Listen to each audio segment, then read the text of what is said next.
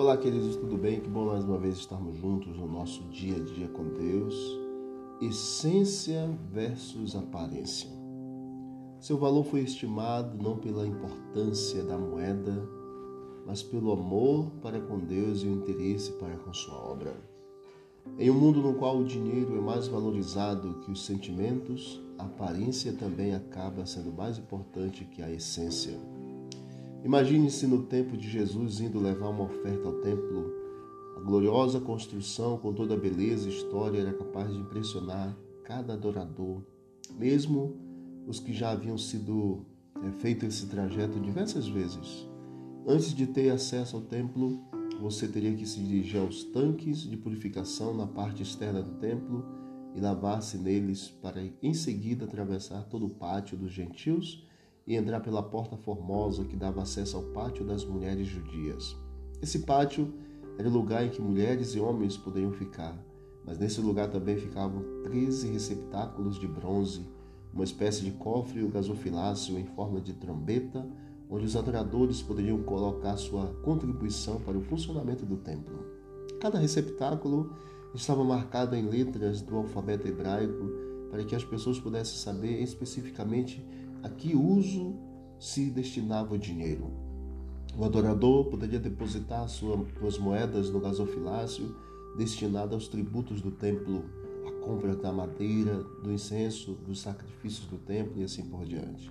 Por ser um lugar de grande circulação, era ideal para se proferir discursos. Foi nesse pátio que Jesus proferiu seu, seu ensino, registrado em João 8, 12 a 20, em que ele afirmou ser a luz do mundo.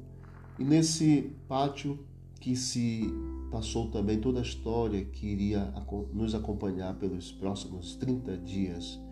O texto de Marcos 12, 41 diz que naquele dia Jesus não estava fazendo discurso, mas apenas observando como o povo lançava ali o dinheiro.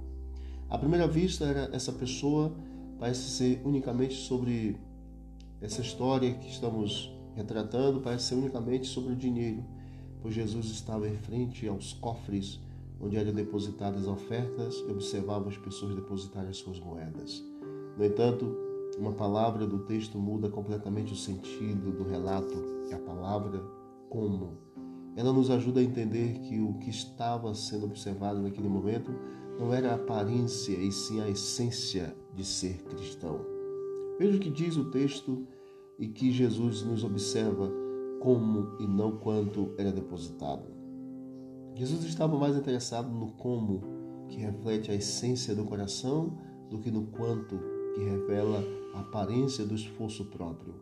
Quanto revela apenas o que fazemos, mas é o como que revela quem somos, quando se estende é, a mão e devolve ao Senhor.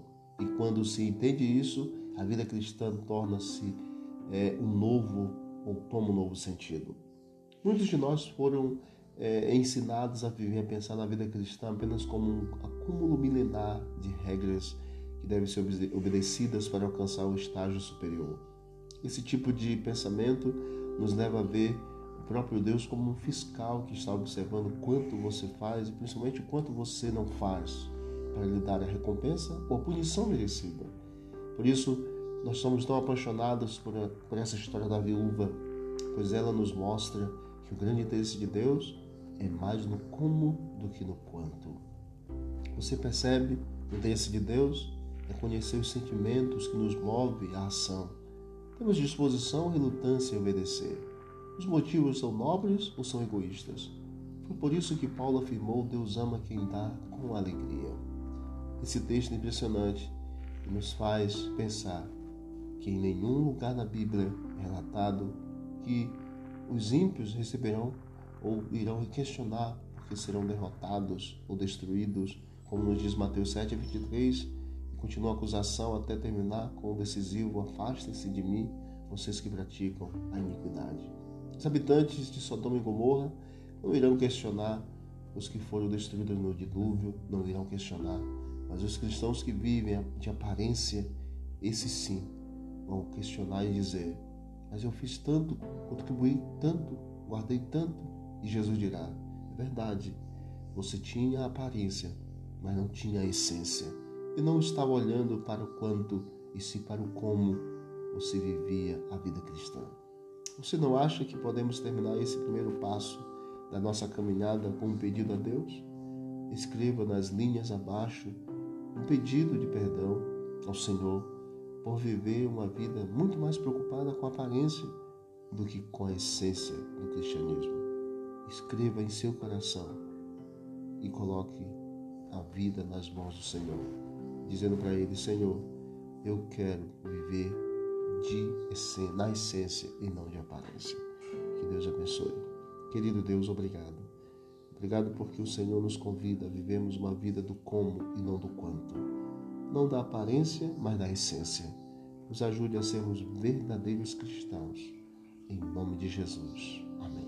Deus abençoe e vamos que vamos para o Monte Avante.